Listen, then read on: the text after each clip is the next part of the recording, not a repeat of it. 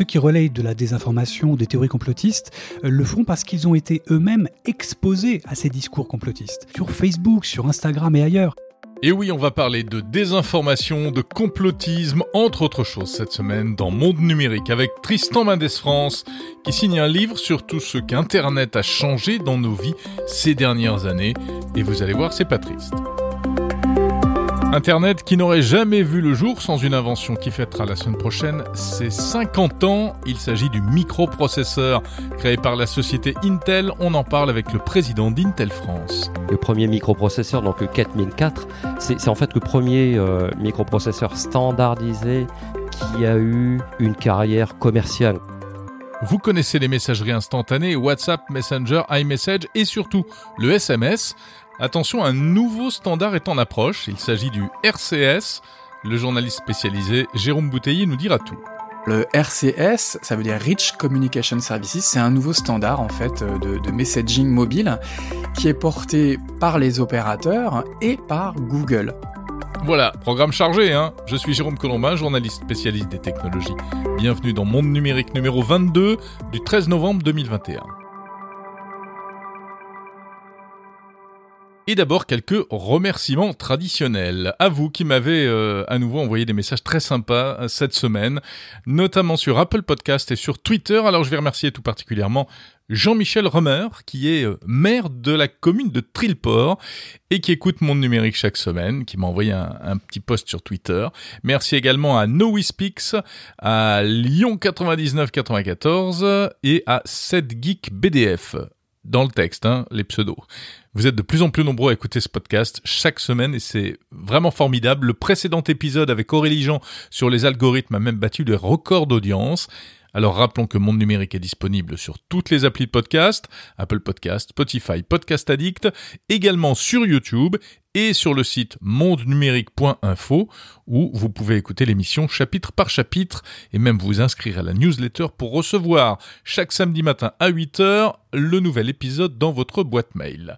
N'hésitez pas à continuer à noter et à commenter cette émission, c'est très utile pour les autres auditeurs qui passent par là. C'est parti pour l'actu.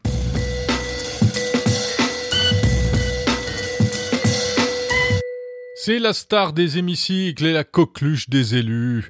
Euh, de part et d'autre de l'Atlantique, Frances Hogan, la lanceuse d'alerte de Facebook. Elle était en Europe cette semaine. Alors elle est allée à Bruxelles où elle a rencontré des responsables européens, notamment euh, le commissaire Thierry Breton. Et puis à Paris ensuite où elle a été auditionnée par une, une commission de députés à l'Assemblée nationale. Accueillie comme une héroïne, Frances Hogan, c'est elle, on le sait, qui affirme haut et fort depuis plusieurs semaines, preuve à l'appui, que le réseau social de Mark Zuckerberg fait passer ses intérêts économiques avant les intérêts du public et que tout cela menace les démocraties. C'est du lourd, donc, et surtout ce qu'a révélé Frances Hogan, eh bien, c'est qu'en fait, il euh, existe visiblement des disparités géographiques dans la modération de Facebook. Hein. En gros, tout ce qui est en langue anglaise est à peu près bien maîtrisé, mais en revanche, pour euh, les publications dans des tas d'autres langues, euh, comme l'arabe, l'hindi ou même le français, eh bien c'est une autre paire de manches. La plateforme manquerait cruellement de modérateurs parlant ces langues et ça se ferait sentir donc euh, eh bien dans la propagation des messages de haine, de fake news, etc., etc. Frances Hogan a aussi mis en évidence euh, l'impact négatif d'Instagram sur les jeunes et notamment les jeunes filles, avec, on le sait, cette étude qui avait d'ailleurs été réalisée par, par Facebook, il faut le dire, hein, mais qui n'avait pas été rendue publique jusqu'à présent. Euh, une étude euh, montrant que Instagram donnerait une image dévalorisée d'elle-même à pas mal de jeunes filles et ça conduirait à des vrais problèmes mentaux, des situations de dépression, etc. Alors qu'est-ce que les élus qui ont écouté Frances Hogan vont-ils faire de tout cela? Eh bien, cela devrait permettre euh, d'orienter les futures réglementations en la matière, notamment le fameux DSA, le Digital Services Act, qui est ce texte en préparation au niveau européen. En fait, le DSA, ce sera un peu euh, pour les contenus ce que le RGPD et pour les données personnelles. Ce sera une sorte de règlement qui pourrait donc euh, obliger par exemple les plateformes à, avoir plus de transparence et notamment de la transparence sur les moyens mis en œuvre pour lutter contre les fléaux euh, euh, des réseaux sociaux comme la désinformation ou le complotisme, etc.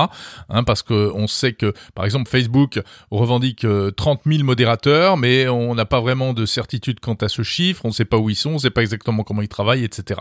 Frances Hogan plaide aussi pour que Facebook revienne à son algorithme de 2009 qui privilégiait, dit-elle, les contenus publiés par les amis et non pas par les groupes, car c'est ainsi, grâce aux recommandations automatiques, que des tas de gens se sont retrouvés embarqués dans des, des groupes euh, Facebook néo-nazis, des groupes sectaires, euh, etc. Ça commence par des petites revendications, ça commence par un intérêt pour les médecines alternatives, et puis on se retrouve euh, dans des trucs complètement fous et conspirationnistes.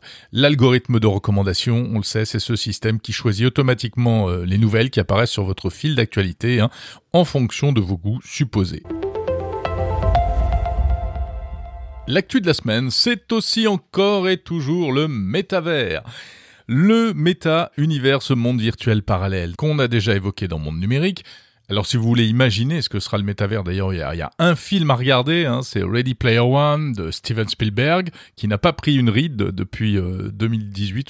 Euh, euh, et cette semaine, l'info qui a retenu mon attention, eh bien, en fait, c'est cette déclaration de Jean-Michel Jarre, le compositeur et musicien pionnier de la musique électronique. Jean-Michel Jarre qui a déclaré lors d'un entretien à l'agence France Presse qu'il fallait, selon lui, d'urgence créer un métavers français. Car il y croit, Jean-Michel Jarre, il pense que le métavers va devenir le mode d'expression majeur du 21e siècle. Alors, euh, de son point de vue, ça peut se comprendre, car il y aura, et on le sait, il y a déjà eu des concerts euh, dans des mondes virtuels comme Fortnite par exemple, il y aura donc demain, eh bien, euh, des spectacles dans le métavers.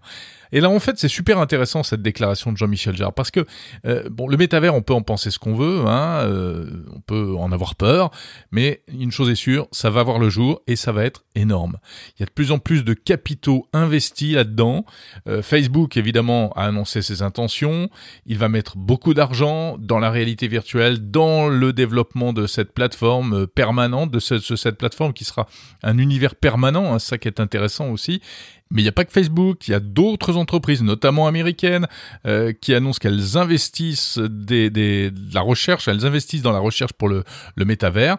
Et il y aura donc aussi des questions qui vont se poser euh, de l'ordre de la fameuse souveraineté. On va reparler très certainement, lorsque tout cela sera devenu une réalité, eh bien de, technologies propriétaires, de data qui partiront à l'autre bout de la planète, euh, etc. Euh, tous les problèmes que l'on connaît aujourd'hui avec eh les, les outils de communication en visio, avec les réseaux sociaux, etc. Par exemple, Jean-Michel Jarre explique que pour son dernier concert à Notre-Dame, où d'ailleurs il apparaissait sous la forme d'un avatar, eh bien en fait il a dû utiliser YouTube et Facebook, des plateformes américaines, et donc il dit qu'il serait pertinent que on travaille dès à présent sur des outils euh, français ou européens qui ne dépendent pas euh, de, ces géants étrangers, pour qu'on ne retombe pas sur les mêmes problèmes que ceux que j'évoque à l'instant. Cette notion de métavers souverain elle est déjà prise très au sérieux par la Corée du Sud, notamment, qui a décidé de lancer un métavers 100% euh, bah, coréen avec des entreprises nationales. Donc, ce ne sera pas uniquement euh, un, truc d'État. Hein. Il y aura des entreprises privées. Puis, on sait qu'en Corée, bah, les entreprises de technologie, euh, c'est pas ça qui manque, avec Samsung, LG, etc. Voilà, donc on espère que les professionnels français du secteur et aussi les pouvoirs publics entendront ce message, parce qu'en plus, il y, a, plein de ressources en France hein, en termes de, réseaux sociaux, euh, de réseaux de communication aussi, mais de réalité virtuelle. Hein. Il y a un vrai savoir-faire avec le, jeu vidéo euh, à la française. En plus, on pourrait presque dire que euh, le métavers, c'est encore un truc que les Français ont inventé avant les autres. Hein. Rappelez-vous de Deuxième Monde, cet univers virtuel lancé par Canal+, en 1997. Donc, en gros, le métavers français, pourquoi pas, il n'y a plus qu'à. À propos de réseaux sociaux, il y a du changement sur YouTube. Si vous avez l'habitude de regarder des vidéos sur la plateforme filiale de Google et surtout de commenter et de réagir à ces vidéos, eh bien, Prochainement, vous ne verrez plus le nombre de mentions euh, j'aime pas, ce petit chiffre qui s'affiche à côté du petit pouce vers le bas. Et oui, la direction de YouTube a décidé que euh, ce chiffre, c'est-à-dire le nombre de fois où des gens ont dit qu'ils n'aimaient pas une vidéo, ce chiffre ne sera plus euh, visible, il sera masqué. Mais ça ne veut pas dire qu'on ne pourra plus indiquer qu'on n'aime pas une vidéo, hein. on pourra toujours cliquer, il y aura toujours le pouce vers le bas, mais le compteur, lui, disparaîtra. Car le problème, c'est qu'il y a souvent euh, des raids contre certains youtubeurs. Tout d'un coup, tout le monde s'excite et vient cliquer en masse sur ce fameux bouton pour descendre littéralement une vidéo pour toutes sortes de raisons, des règlements de compte entre youtubeurs ou des rivalités diverses et variées. En plus, on sait que l'un des plus grands phénomènes sur les réseaux sociaux, c'est l'effet panurge. Hein. Il suffit que quelques personnes fassent un truc, euh, disent quelque chose, en général quelque chose de négatif, pour que des dizaines d'autres derrière fassent la même chose. Donc, à l'arrivée, euh, bah, c'est pas bon pour le moral, pour euh, le créateur en question, le YouTuber. C'est pas bon pour sa vidéo qui aura une mauvaise réputation, et puis lui-même qui risque d'en pâtir également. C'est donc pour tenter d'apaiser un peu les choses que YouTube a pris cette décision. Le nombre de dislikes, hein, comme on dit, donc ne sera plus visible. En tout cas, il ne sera plus visible par euh, les internautes, mais l'auteur des vidéos, lui, pourra y accéder s'il le souhaite. Dans son interface personnelle, il pourra le consulter ou pas. Il pourra donc ainsi euh, s'en préserver s'il décide de ne pas du tout regarder. Et à ceux qui ne trouveraient pas ça normal, eh bien, euh, la direction de YouTube répond que au moins sur YouTube, il y a un bouton j'aime pas, ce qui n'est pas le cas partout, et notamment pas sur Facebook, où il existe seulement un bouton j'aime, like. Alors en ce qui concerne YouTube, euh, ça ne veut pas dire, en tout cas, que l'on ne pourra plus signaler une vidéo problématique, hein, une vidéo avec euh, du contenu euh, illégal par exemple, mais c'est une autre procédure qui ne passe pas par la mention dislike.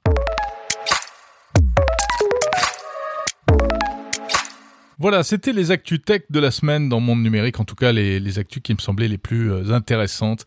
Donc on va passer à la suite, et comme je vous le disais dans le sommaire, cette semaine les amis, j'ai donc rencontré Tristan Mendes France.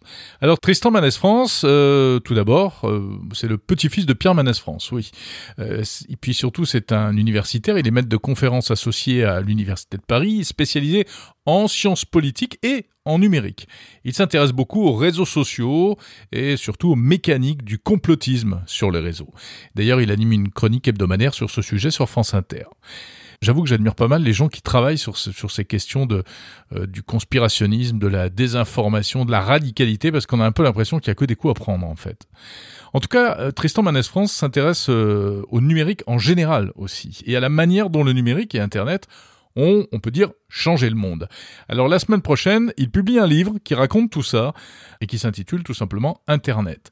C'est un ouvrage d'infographie, donc beaucoup de, de graphiques, de, de schémas euh, et beaucoup d'informations aussi, des chiffres, des dates.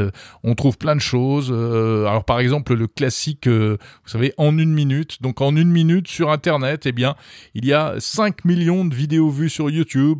En une minute sur Internet, il y a 319 nouveaux utilisateurs sur Twitter ou encore 347 000 stories publiées sur Instagram. Ça donne le tournis et, et ça donne euh, une idée de l'ampleur de ce phénomène. Sachant qu'en plus aujourd'hui, plus de 60% de la population mondiale est connectée à Internet. Mais il n'y a pas que ça, il y a plein d'autres infos intéressantes dans cet ouvrage, euh, et des analyses aussi, des, des décryptages, et on, on, va, on va voir ça ensemble. On se connaît un petit peu avec Tristan, notamment via les réseaux sociaux, et donc je suis allé le rencontrer pour qu'il me parle de ce livre, et tout d'abord qu'il me dise pourquoi il a écrit ce bouquin. J'écris en fait ce, bouquin avec euh, Quentin Leeds euh, parce que c'était un bouquin que je voulais voir en fait. Euh, on a beaucoup de bouquins qui euh, approchent le phénomène du numérique euh, via des infographies. Il y en a de nombreuses. Hein. Je suis un grand fan aussi, un grand consommateur hein, de, de, toutes ces infographies qui circulent sur les réseaux sociaux. Mais il n'y avait pas un, un, bouquin qui brassait de façon globale, qui offrait un panorama transdisciplinaire de tout ce que l'Internet a pu impacter dans nos vies, que ça soit au niveau du sexe, de la mort, de la politique, euh, aussi bien que le mobile et d'autres choses un peu plus classiques liées au numérique. J'ai noté alors plein de, thèmes euh, intéressants et, pas tous liés les uns aux autres. Un parmi d'autres, moi ça, me fascine personnellement, les câbles sous-marins. Hein, c'est très concret, c'est très euh, terre à terre ou très terre à mer, plus exactement. En quoi c'est important cette infrastructure de câbles sous-marins? Ah, c'est le backbone hein, de l'Internet, euh, l'Internet ouais. mondial. Hein. L'essentiel de ce qui circule hein, euh, quasiment sur, sur, Internet, euh, entre les continents d'ailleurs, passe par ces fameux câbles. Euh, ces câbles qui, il y en a je crois quelques, plusieurs centaines maintenant de, de, câbles un peu posés partout, qui sont d'ailleurs de plus en plus posés d'ailleurs par les mastodons du numérique aujourd'hui. -hmm. Et à la fois ça accélère évidemment la, la tuyauterie de, de contenu, de diffusion, et ça impacte aussi les les usages.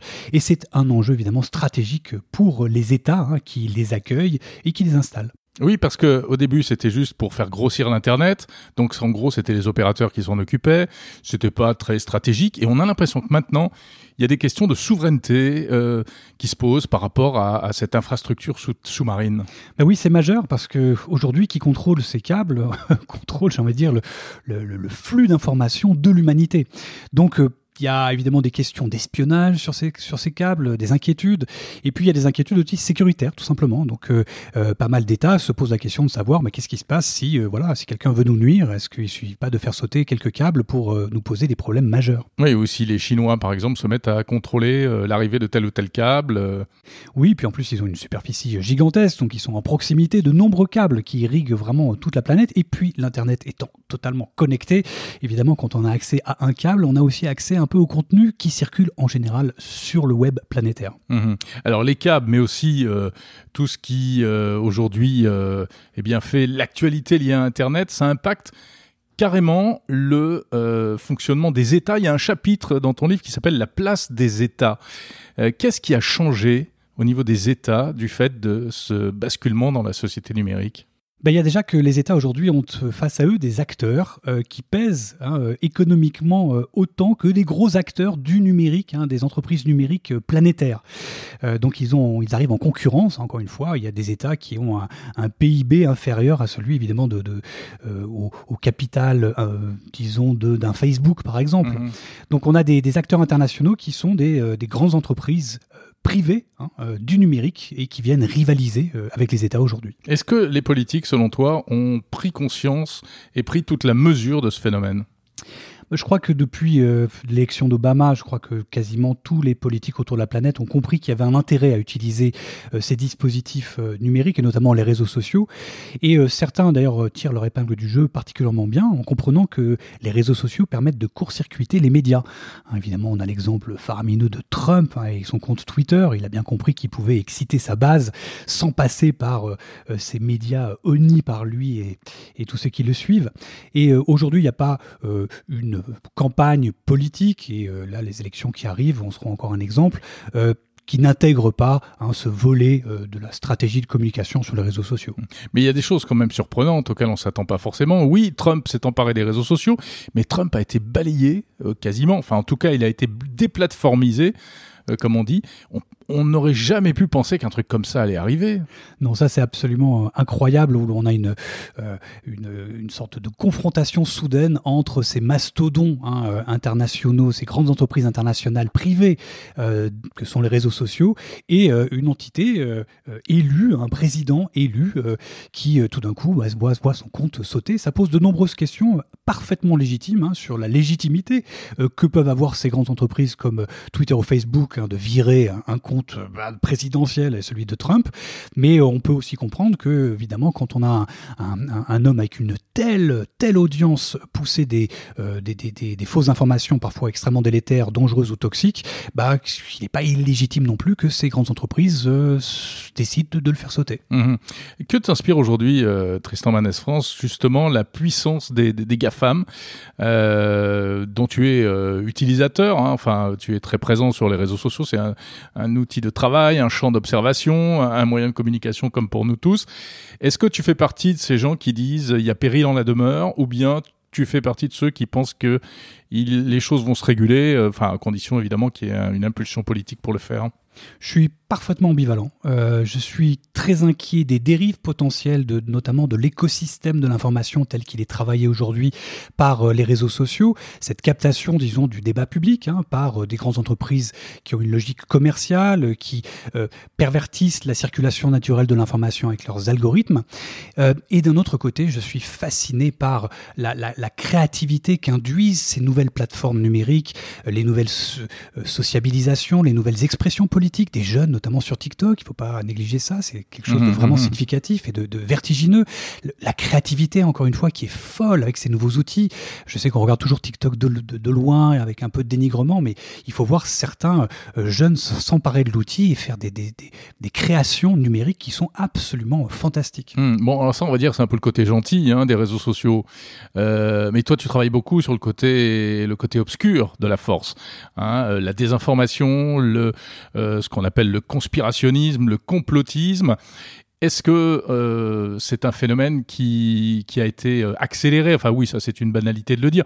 Euh, de quelle manière est-ce qu'il a été accéléré et est-ce qu'il y aurait moyen de le contenir? Oui, il n'y a pas de doute que euh, les plateformes sociales ont, ont, été une opportunité historique pour les discours complotistes d'atteindre une audience qu'ils n'auraient jamais pu atteindre sans ces plateformes sociales. Euh, on enlève ces plateformes sociales, on n'a pas euh, de phénomènes comme les QAnon aux États-Unis. Les QAnon ont vraiment euh, hmm. profité du support de Facebook et des groupes Facebook. On rappelle ce que c'est les QAnon? Les QAnon, c'est cette mouvance complotiste complètement délirante américaine qui pense qu'il y a une cabale d'élite pédosataniste qui vous voudrait renverser en gros le monde. Et ces plateformes sociales ont vraiment été euh, des supports d'accélération phénoménal euh, pour ces discours marginaux, mais qui ont gagné en visibilité grâce à cet écosystème très particulier que sont les réseaux sociaux. Mmh. Tu, tu, les approches d'une certaine manière, enfin peut-être de manière indirecte via ces outils, euh, ces, ces gens-là. Est-ce que tu penses que euh, c'est quoi? C'est un, c'est le, le mal en, en, puissance où il y a une part de comédie pour exister Je pense qu'une bonne partie de ceux qui véhiculent des discours toxiques sont des gens de bonne foi. Euh, ceux qui relayent de la désinformation, des théories complotistes, euh, le font parce qu'ils ont été eux-mêmes exposés à ces discours complotistes. Ils ont été exposés sur Facebook, sur Instagram et ailleurs. Et donc on a des gens parfaitement recensés, d'ailleurs de tous les milieux sociaux, qui euh, commencent à basculer dans des discours totalement délirants. Et en fait, ils sont tout simplement victimes de cette désinformation et de la façon qu'ils ont eux-mêmes de s'informer. Hmm. Alors c'est vrai qu'il y a tous les sujets traités dans ce livre, et notamment, oui, le sexe, les relations amoureuses. Pourquoi? Bah parce que ça a impacté aussi les relations amoureuses. Euh, on a des, des stats évidemment qui montrent l'explosion de la façon qu'ont les gens de se rencontrer aujourd'hui et entre euh, un individu et un autre alors qu'il y a quelques je sais pas il y a 50 ans peut-être ça se faisait par euh, lettre ou je ne sais quoi ou par peut-être par téléphone ou dans la rue bien sûr hein, dans la rue les rencontres naturelles et eh bien là on a de plus en plus de gens qui se rencontrent via des plateformes et des plateformes qui sont elles-mêmes travaillées par des algorithmes ce qui est assez fascinant parce que ça veut dire que les algorithmes maintenant euh, assemblent les couples hein, peut-être euh, quelque part autour de la planète de plus en hmm. plus c'est le phénomène le syndrome et le phénomène Tinder et Absolument, et c'est quand même fou d'imaginer que maintenant, je veux dire, il y a des bébés qui naissent aujourd'hui qui sont le résultat d'un euh, d'un algorithme quelque part. Hein. Évidemment, il y a des, toute la chimie humaine, bien sûr, qu'il y a derrière, toute la magie de l'amour. Mais pour la mise en contact, c'est quand même fou de se dire qu'aujourd'hui, ça est synthétique et que c'est un programme qui a pu mettre ensemble un couple et un gosse en aîné. Euh, et puis, ça va jusqu'à euh, la mort, évidemment. Euh, pourquoi parler de la mort dans ce livre qui s'appelle Internet? Parce que la mort aussi a été impactée par ce phénomène numérique. D'abord, il y a plein de choses, il y a plein de niveaux de lecture. D'abord, ce qui m'a toujours fasciné, c'est le fait qu'il y a beaucoup de gens qui ont produit du contenu en ligne et qui sont morts. Et de plus en plus. Hein, et que mécaniquement, l'Internet, euh, même d'aujourd'hui et peut-être de demain, sera plus un cimetière numérique que il appartiendra plus à des gens qui sont morts que qu'à des vivants. Hein. C'est ce qui sera le cas pour les réseaux sociaux euh, très bientôt sur Facebook. Mais quand on se balade sur un forum, on n'imagine pas, on se pose pas la question de savoir si la personne qui a créé ce forum, ce site, ce blog est encore en vie. Sur les réseaux sociaux, on commence à le voir. Mais euh, donc je perçois moi de plus en plus l'internet global comme une sorte de cimetière, un témoignage de l'humanité et, et où les morts ont plus de place que les vivants. Merci Tristan Mendes France, co-auteur euh, du livre Internet aux éditions CNRS. Merci beaucoup. Salut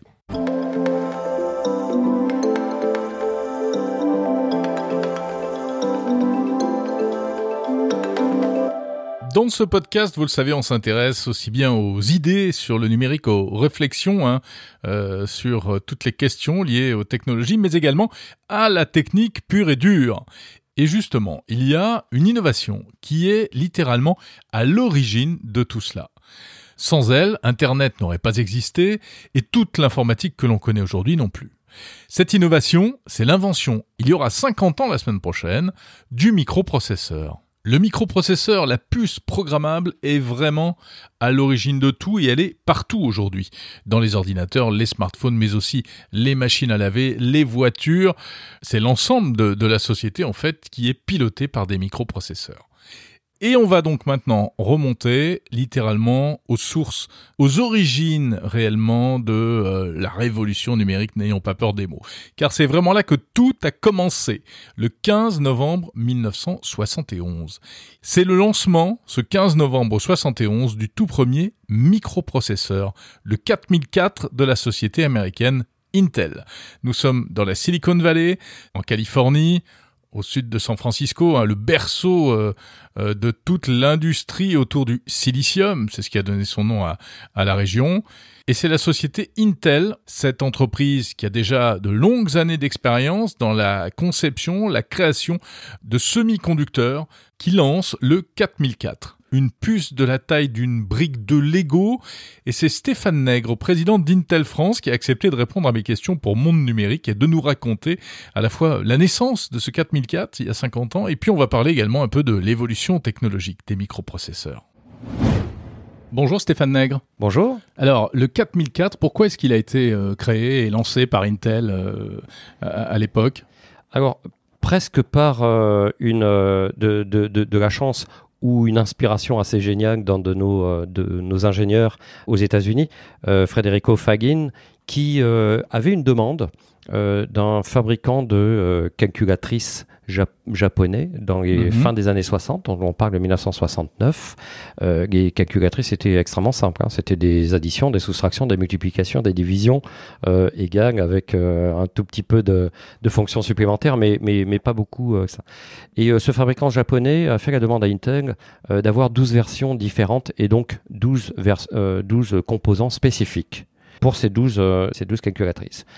L'idée de Federico, euh, a été, euh, plutôt que faire 12 composants spécifiques, on va essayer de faire un composant reprogrammable, donc par logiciel, qui pourra répondre euh, aux attentes des 12 calculatrices un petit peu différentes, mais tout ça avec un même composant assez standardisé.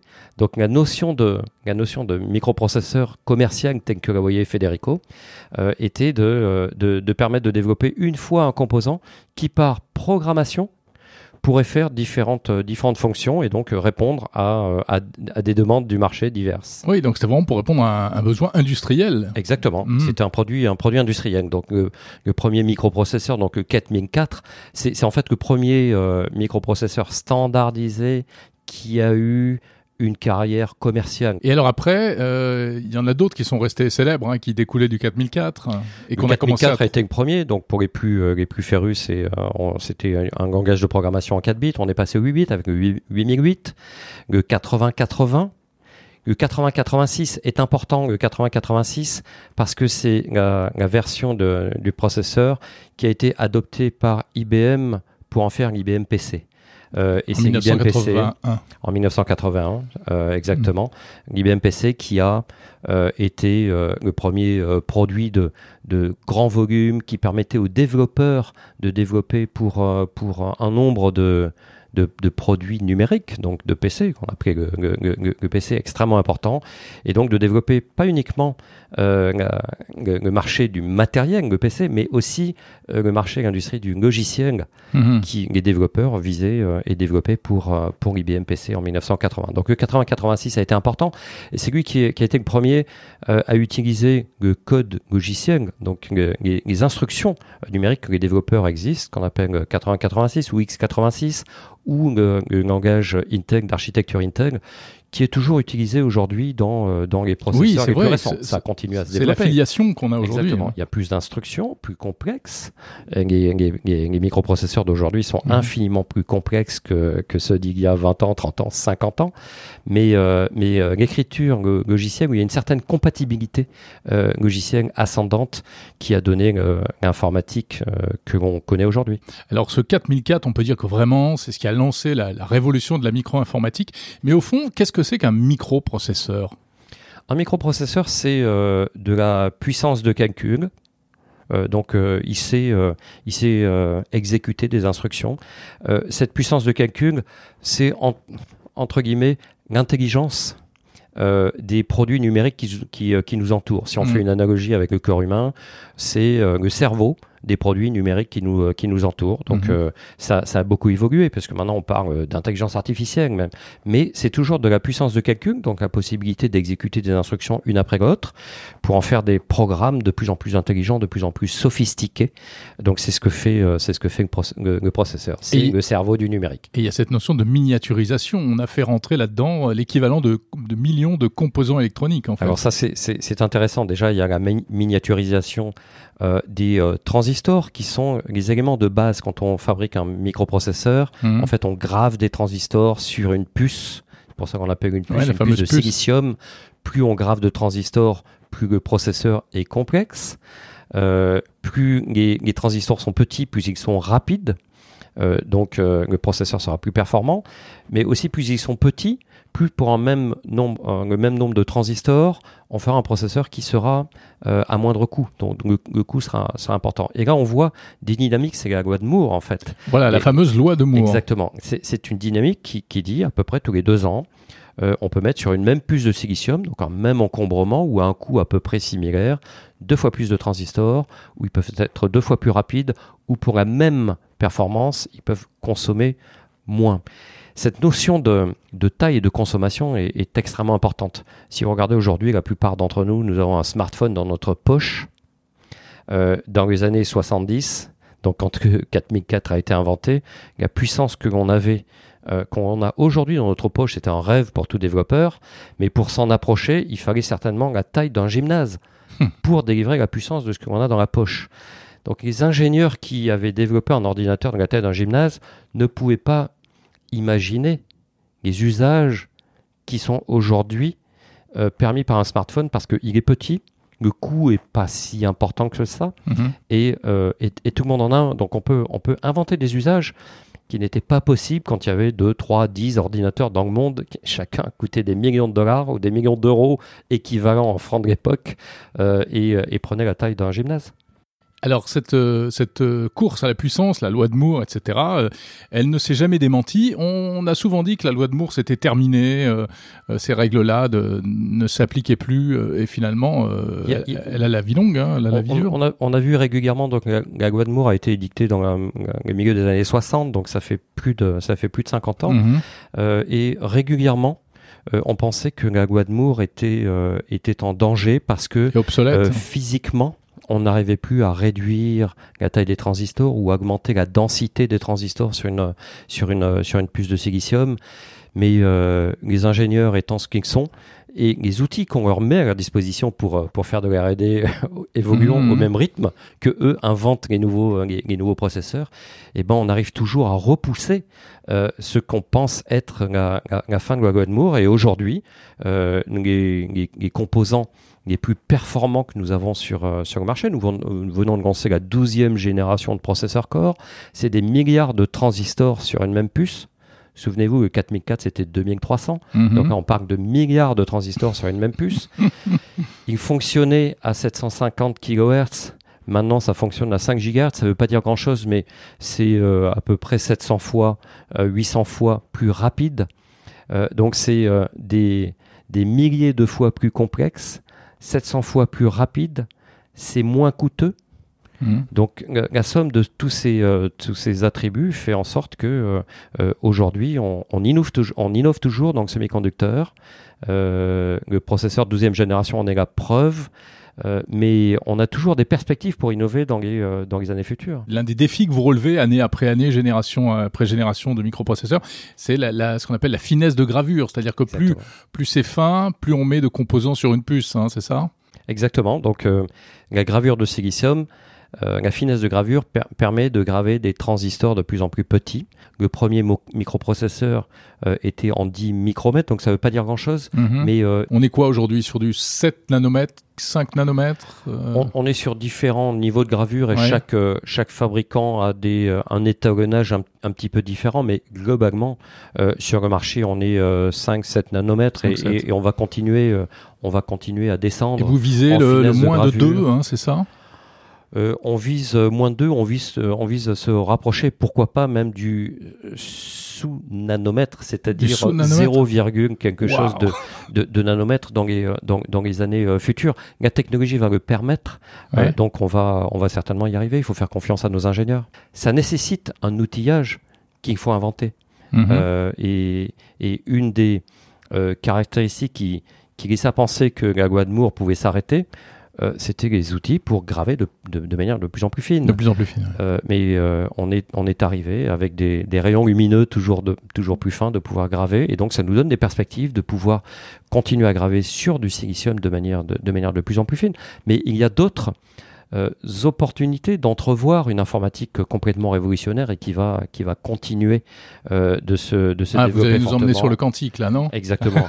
Exactement, le quantique. Et aujourd'hui, il y a beaucoup d'ingénieurs qui travaillent sur le quantique, qui commencent à entrevoir la puissance que pourrait avoir un ordinateur quantique. Mais c'est très différent, on n'est plus du tout dans les processeurs qu'on connaît aujourd'hui. Hein. C'est pas la, même logique pour donner de la puissance de calcul, mais vu d'un vu d'un logiciel, d'un algorithme ou d'un usage, mhm. c'est de la puissance de calcul. Bien sûr. Euh, mais pour des tâches très, très spécifiques, très pointues. Aujourd'hui, comme le 4004 de l'époque ou les ordinateurs de l'époque, ça prend beaucoup de place, c'est très mhm. coûteux parce qu'il faut refroidir de, de, manière, de, manière énorme, mais ça a des promesses de puissance euh, phénoménales. Mhm. Donc euh, aujourd'hui, nos ingénieurs essayent de miniaturiser et, et de baisser le coût de l'informatique quantique euh, très bientôt, on, découvrira les, usages que l'informatique quantique euh, nous, nous, amène. Donc, euh, si on, si on peut se projeter toujours plus de performance dans une miniaturisation à des coûts moindres, le, quantique continue de, nous offrir les perspectives mm. que Federico, quand il a 10 années, le 4004, avait au début des années 70. Merci beaucoup, Stéphane Nègre. Merci.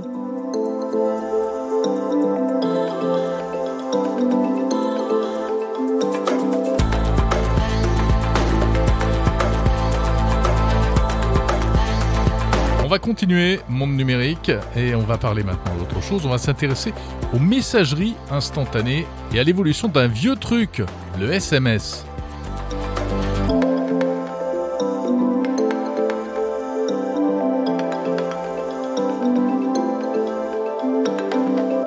Des milliers de milliards de SMS sont envoyés chaque année à travers le monde.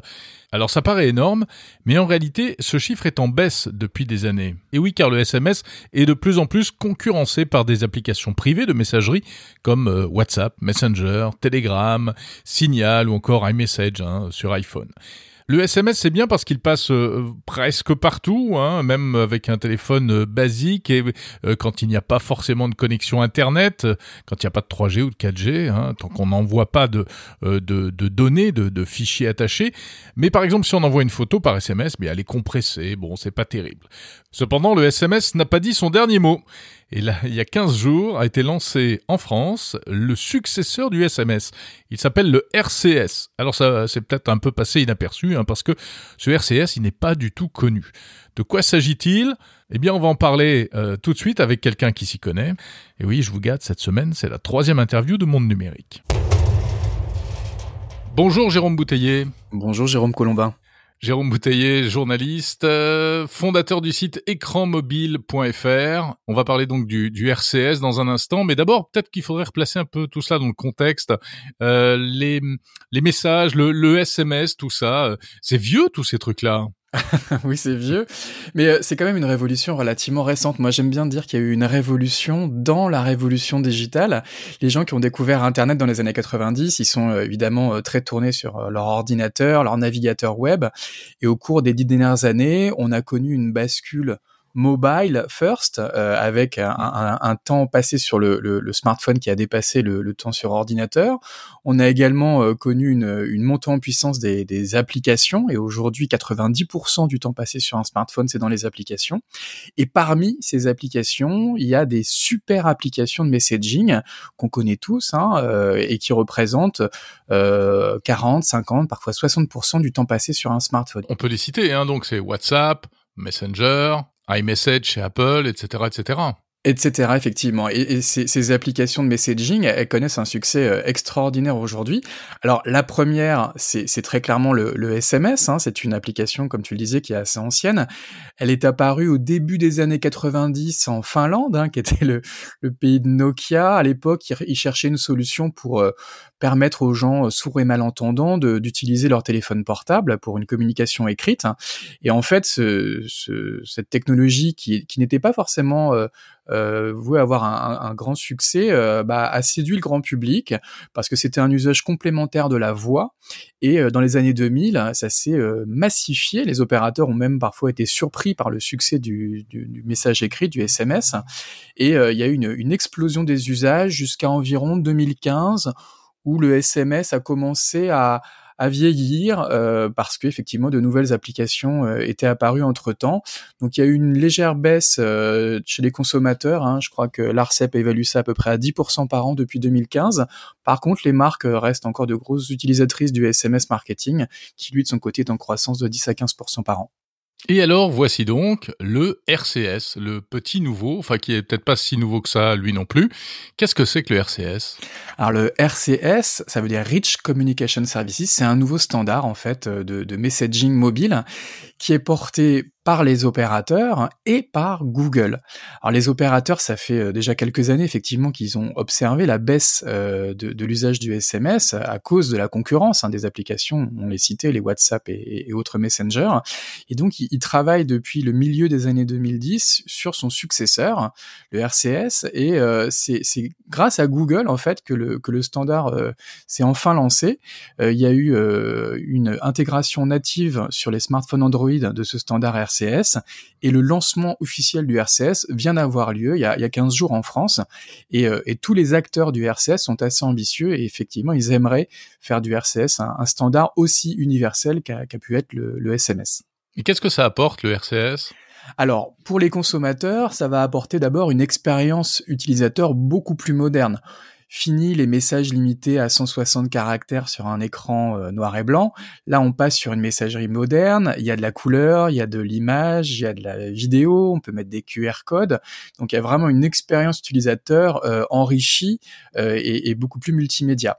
Et puis, il y a aussi une forte dimension conversationnelle puisqu'on va pouvoir voir quand quelqu'un euh, répond à un message, on va pouvoir avoir des communications de groupe, euh, et donc une, une expérience qui s'apparente à ce que l'on connaît déjà sur des messageries plus avancées comme Messenger ou, ou iMessage. Euh, c'est également beaucoup d'innovation euh, pour les marques, puisqu'elles vont pouvoir mettre en place, par exemple, des, des, des, conversations sous forme de chatbot avec leurs consommateurs. Donc beaucoup, beaucoup d'innovation, euh, mais reposant sur le numéro de téléphone portable avec la vocation d'en faire un standard international. Mmh. Mais alors, euh, malgré toutes ces promesses, on a l'impression que le RCS, il est encore un peu absent et en dessous des radars. Euh, tu dis que ça vient d'être lancé en France, c'est utilisable sur Android. Est-ce que sur un iPhone, qui est quand même un appareil assez répandu, je peux utiliser du RCS aujourd'hui? Non, pas pour le moment, puisque Apple euh, reste silencieux sur euh, son adoption du, RCS. Alors il y a beaucoup de gens qui pensent que euh, la société a une posture attentiste. elle a adopté le SMS. Hein. On, sait qu'on a ces petites bulles bleues ouvertes sur iMessage quand on a un iPhone. Donc il y a la gestion des deux standards. Oui, le vert c'est le vrai SMS et le bleu c'est le iMessage. C'est ça, et donc Apple a déjà cette culture multistandard et a déjà adopté le SMS, euh, mais pour le moment, euh, effectivement, le, RCS ne fonctionnera pas euh, sur, un iPhone. On recevra néanmoins, si quelqu'un nous envoie un RCS, on recevra par défaut un SMS. Il y a une technologie quand même de, traduction entre l'ancien standard et le nouveau. Mais pour l'instant, le vrai lancement, c'est sur Android. Google et partenaires. Et il faut quand même rappeler que Android, c'est un peu le, Windows du téléphone. Hein. C'est 80-85% du parc mondial de smartphones qui repose sur Android. Et donc, c'est quand même un lancement absolument massif, euh, puisque euh, on, on, estime qu'il y a déjà en France 16 euh, millions de smartphones qui sont compatibles RCS. Il y en aura 30 millions à la fin de l'année 2022. Au niveau mondial, euh, Google estime qu'on est à peu près à 700 millions d'utilisateurs actifs mensuels pour pour Google Message et le RCS et que le cap des 2 milliards pourrait être atteint d'ici 2023-2024. Donc même si c'est vrai que c'est pas une technologie qui a bénéficié d'une grosse couverture médiatique, on est quand même sur des volumétries absolument gigantesques qui seront très vite comparables aux autres messageries privées. Et comment est-ce que je peux utiliser le RCS et envoyer des RCS ou en recevoir sur Android? Alors, toutes les personnes qui ont un smartphone Android récent ont peut-être été invitées à, mettre à jour leur, messagerie. Donc, euh, si elles ont la dernière version de Google Message, elles elles envoient peut-être déjà des, RCS à leur, euh, à leur contact sans s'en rendre compte. Elles peuvent le voir quand elles écrivent un message. Il y a parfois des, petits messages contextuels qui expliquent que la personne euh, est en train de répondre, par exemple. Voilà, ça, c'est des fonctionnalités avancées du, RCS et, elles peuvent euh, facilement avoir une meilleure expérience utilisateur entre smartphones Android.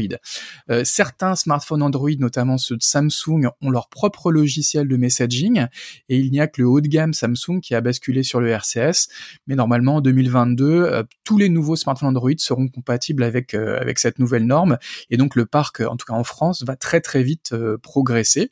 Euh, pour les RCS de marque, c'est encore plus discret. Il y a eu une quarantaine hein, de, pilotes qui ont été lancés ces derniers ces mois, mais avec le lancement officiel fin 2022, ça devrait accélérer. Hein. Le RCS est assez prometteur quand même pour les marques. Oui, voilà, il y a tout l'aspect euh, business aussi. Hein. Euh, donc les marques vont aussi utiliser ce RCS.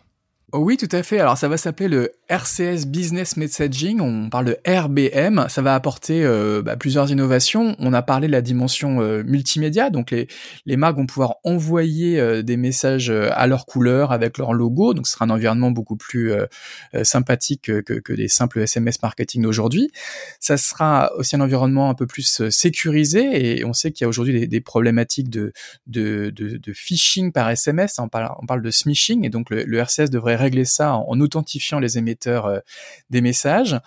Les marques auront plus de statistiques, notamment les, ouvertures réelles euh, des RCS et euh, les taux d'ouverture qui, circulent aujourd'hui sont apparemment 3 à 4 fois supérieurs à ceux du courrier électronique, donc c'est très intéressant.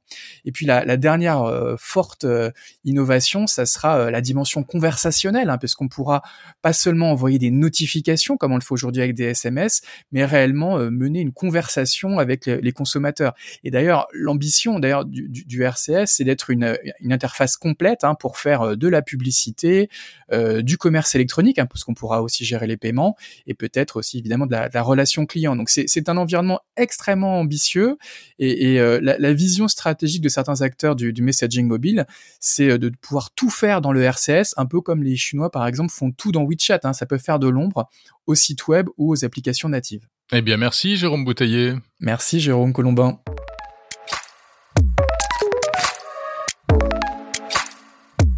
L'heure est venue de regarder comme chaque semaine un petit peu dans le rétroviseur et de vous parler de quelques anniversaires. Mais alors, cette, cette semaine c'est vraiment particulier parce que euh, les anniversaires sont euh, particulièrement significatifs. Alors il y a les 50 ans du microprocesseur hein, dont on a parlé tout à l'heure. La date exacte ce sera euh, la semaine prochaine, le 15 novembre. Mais il y en a un autre d'anniversaire, c'est celui d'Alexa, l'assistant vocal d'Amazon qui fête ses 7 ans. La première enceinte connectée euh, Echo, intégrant l'assistant à reconnaissance vocale Alexa, est sortie le 6 novembre 2014. Euh, alors cette semaine Amazon France a voulu marquer le coup en envoyant euh, des petits paquets, des bougies, des gâteaux, notamment aux journalistes, même si en réalité Alexa n'est arrivé en France que 4 ans plus tard, en juin 2018. Et oui, 4 ans, c'est long. C'est le temps qu'il a fallu apparemment euh, bah, D'abord pour voir si le produit fonctionnait aux États-Unis, si c'était un succès ou un flop, et puis ensuite pour localiser l'assistant vocal, hein, pour traduire les commandes vocales, pour programmer des réponses, choisir une voix française, et même adapter euh, les contenus, euh, donc les, euh, les éphémérides, la manière de donner la météo, les blagues aussi. Oui, il y a eu une localisation des blagues dans l'assistant d'Amazon Alexa. Je me souviens d'ailleurs de euh, la conférence de presse de présentation où on nous faisait écouter très sérieusement les blagues d'Alexa. Si vous avez un Alexa, bah écoutez, essayez de lui demander qu'elle vous raconte des blagues. Hein, et vous me direz si ça vous fait rire d'ailleurs. Euh, et puis à noter que la version en français, mais québécoise, était sortie avant la version française. Enfin, troisième anniversaire et non des moindres célébré cette semaine, ce sont les 40 ans d'Apple en France. Il y a 40 ans, en effet, en 1981, Apple ouvrait une petite représentation euh, à Paris avec quelques commerciaux et c'était le début euh, d'Apple en France. La France qui deviendra un, très gros marché pour, euh, Apple. Et puis, euh, il y aura même des ingénieurs qui vont plancher sur des produits Apple quasiment dans le secret, notamment une équipe dirigée par un Français qui s'appelait, car il est décédé il n'y a pas très longtemps, Jean-Marie Hulot, un proche de Steve Jobs qui fut réellement l'un des pères de l'iPhone. Alors ensuite, Apple France a grossi. Euh, dans les années 2000, la direction d'Apple Europe se trouvait à Paris, avec euh, Pascal Cani euh, à l'époque, qui dirigeait cela. Et puis ensuite, le siège, la direction a été transférée à Londres. Et donc euh, la France a continué vraiment à intéresser Apple, d'abord parce que Steve Jobs aimait bien, il venait régulièrement. Aujourd'hui, Tim Cook aime bien lui aussi la France et vient de temps en temps faire des apparitions ou au contraire euh, de manière euh, très discrète. Et puis il y a même tout un écosystème hein, de développeurs d'applications iOS qui est assez important. Donc un anniversaire bon bah, important pour la marque à la pomme qui pour l'occasion a même fait une annonce de taille, hein, puisque Apple vient d'ouvrir un studio, un studio de musique et de radio euh, sur les Champs-Élysées. C'est le premier du genre en Europe, un studio qui servira en principe à faire des émissions pour Apple Music, donc pour le, service de musique en streaming de la marque américaine. Et dans la foulée, Apple a également annoncé le tournage d'une série en français, la première du genre, qui sera diffusée sur Apple TV+. Ce sera un thriller avec Vincent Cassel et Eva Green. Voilà donc pour ces 40 ans d'Apple en France, un anniversaire qu'il fallait quand même signaler cette semaine.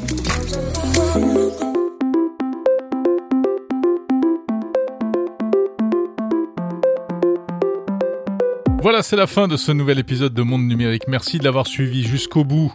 Euh, on a encore été très long cette semaine, 50 minutes. Ben voilà, je m'en même pas compte. Dites-moi si, dites-moi si vous trouvez que c'est trop long, si vous préférez un format plus court. Tiens, c'est une des, grandes questions qui se posent évidemment à propos des podcasts. Alors, euh, la semaine prochaine, euh, on revient évidemment et on devrait parler de, de maisons connectées. Oui, volets roulants, lumière, caméra, un vrai maquis de produits, hein, de technologies. On essaiera de, de faire un peu point là-dessus. Mais ce n'est pas tout, je vous réserve également une surprise, je crois bien qu'on reparlera encore de cette histoire de métavers, et on en parlera avec, eh bien, l'un des précurseurs, en fait, c'est Alain le Diberder, l'inventeur du deuxième monde de Canal+, lancé en 1997, qui nous dira ce qu'il pense des projets actuels de monde parallèle. N'hésitez pas à dire en commentaire euh, ce que vous pensez de ce podcast pour les autres utilisateurs qui passent par là. Merci d'avance pour tous vos messages. Je vous salue. À samedi prochain.